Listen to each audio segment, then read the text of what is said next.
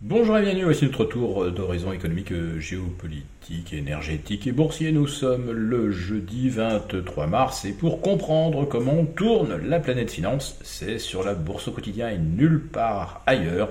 L'épisode du jour s'intitulera Yellen les sauvera, Yellen les sauvera pas.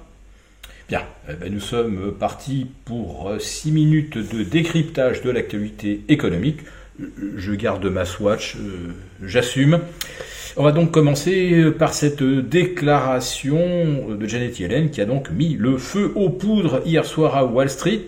Tout semblait euh, bien aller jusqu'à une heure de la clôture.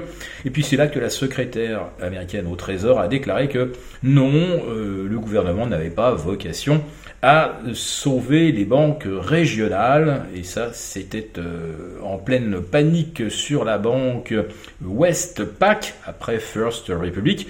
Voilà une nouvelle banque californienne qui menace d'aller au tapis. 20% euh, de ses fonds propres euh, ont déjà été absorbés par des demandes de, de virement des avoirs de ses clients. Euh, les initiés, c'est-à-dire les fonds d'investissement, ont déjà retiré, eux, 43% de leurs euh, dépôts. Et euh, comme je l'ai déjà expliqué, vous retirez les dépôts d'une banque et ça devient la fameuse prophétie auto-réalisatrice de la banque qui va aller au tapis. Eh bien, Janet Yellen a rappelé que la règle, c'est qu'on sauve effectivement les banques systémiques, mais pas les banques régionales. On en compte environ 200 euh, aux États-Unis. Elle représente, euh, je pense, plus de la moitié des dépôts des épargnants américains et, surtout euh, plus de 50% du crédit sous toutes ses formes et presque 70% du crédit aux petites entreprises, c'est-à-dire le tissu artisanal et industriel local. Donc oui, cette euh, déclaration euh, a semé le, trouble, euh, car ça dit réellement que bien les actionnaires ou les créanciers sont face à leurs responsabilités lorsqu'ils ont avancé de l'argent à une banque régionale ou lorsqu'ils en sont actionnaires. Ils peuvent donc tout perdre. pourquoi prendrait-on ce risque lorsqu'on est complètement garanti euh, si l'on est euh, chez euh, Citi, JP Morgan, Wells Fargo ou, Morgan Stanley? Donc, attention, si l'on devait observer un transfert massif d'argent vers les banques dites systémiques, c'est tout le tissu local qui pourrait se retrouver complètement privé de, financement, car ce n'est vraiment pas le métier euh, d'un euh, JP euh, Morgan. Donc on pourrait aller effectivement vers cette récession qui au départ apparaissait comme la solution pour triompher de l'inflation. Et oui, en ralentissant l'économie, en, calmant le jeu, on allait forcément aboutir à une baisse de, la demande. Eh bien, cette baisse de la demande, on va peut-être tout simplement l'obtenir parce que euh, les banques locales ne peuvent plus prêter, euh, ne sachant pas si elles auront encore des dépôts euh, dans leurs livres dans les 15 jours ou dans le mois qui vient. Et puis un autre paradoxe aussi, alors là par contre il faut revenir à la conférence de presse de Jérôme Powell mercredi soir, donc bon, décision sans surprise de relever le taux directeur de 25 points, on atteint les 5%, euh, je crois que c'est le plus haut qu'on ait atteint depuis septembre 2007, je dis ça de mémoire, vous me corrigerez.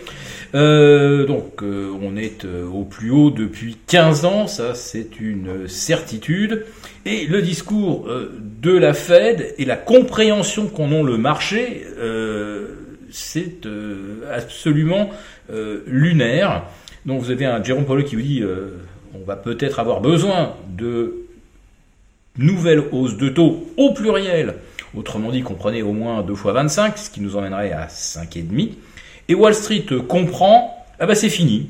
Les hausses de taux se sont arrêtées ce 22 mars. Euh, les spreads de taux d'ailleurs sont euh, le témoignage de cette anticipation qui ne correspond en rien aux déclarations du patron de la Fed. Et puis derrière, il annonce euh, ne comptez pas non plus sur une détente de taux cette année.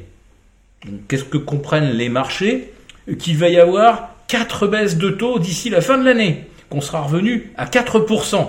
Hein, ça veut dire à partir du, mois d'août, euh, eh une baisse de 25 points euh, tous les mois.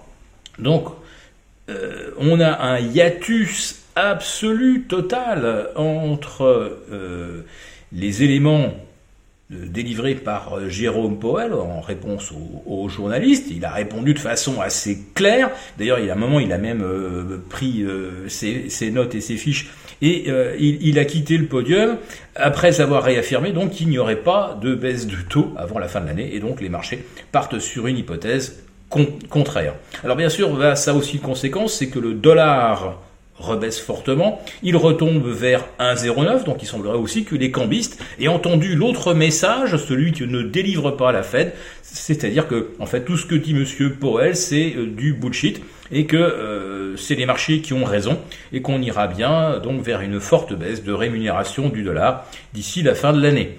Alors c'est peut-être une très bonne nouvelle pour l'euro euh, parce que son pouvoir d'achat augmente soudain. Mais comme de l'autre, euh, on ne sait pas si les, banques vont continuer de prêter dans les prochains mois, euh, il faudrait peut-être qu'on se montre un peu prudent.